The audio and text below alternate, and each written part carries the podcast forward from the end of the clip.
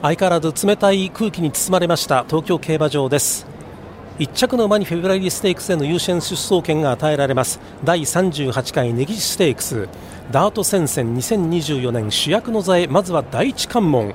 今週から東京競馬場での開催となりました。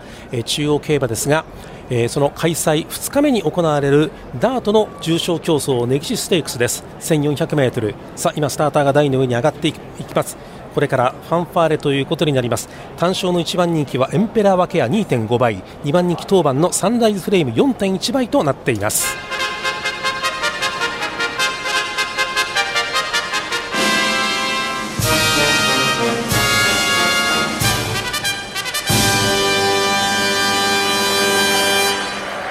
単勝1番人気のエンペラー分けはまだ4歳馬ですけれどもダートの 1400m はなんとここまで5戦4勝。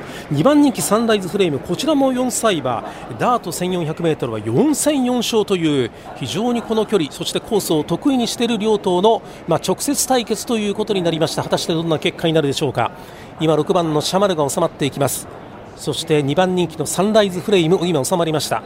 そしてこちら人気の一角タガノビューティーも収まっています。そして一番最後に16番のアームズレイン。一旦立ち止まってアームズレインが今16番ゲートに入っていきます。態勢完了。スタートを切りました、うん、その他綺麗なスタートを切りました。おっとちょっと1番のアイオライトスタートしてからちょっと、えー、体勢を崩して一番後ろに下がってしまいました。さあ先頭はどうでしょうか。まずはヘリオスタキオタが短期先頭体半分から1馬身のリード追っていくのがアームズレイン。先頭に躍り出る勢い。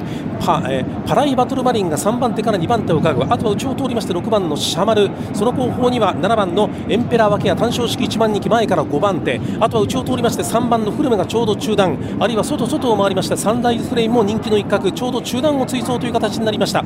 あとは内を通りましてアイオライトこの辺り中段まで上がってきています。その後方ですがお祭り男が中段よりも少し後ろ。あるいは内内を通りましてベルダーイメルがその後ろで3、4コーナーの中間地点に向かいます。その後方にライラボンドがいて外を回りまして黄色い帽子エクロジャイト後ろから5番手ぐらい。さらには自身下がりましてアルファマがアルファマが後方から2番手でしょうか。それから謙信公がその後ろを追走して後方2番手に高野ビューティー。高野ビューティーは後方2番手。一番後ろから青い帽子のピアシック。さあ4コーナーカーブから直線コースに入ってきている。先頭はここでまだ逃げるヘリオス。武豊が逃げる。馬場の真ん中からアームズレインだ。アームズレイン。そして外を通ってエンペラーワケア単勝式1番人気やっぱりダートの 1400m は非常に得意。エンペラーワケア堂々と先頭 200m 標識を通過して後方1馬身2馬身と突き放していく。アームズレインが2番手先頭はエンペラーワケアこれは強い。2馬身3馬身リードが広がる。エンペラーワケアエンペラーワケア1着で今ゴールイン。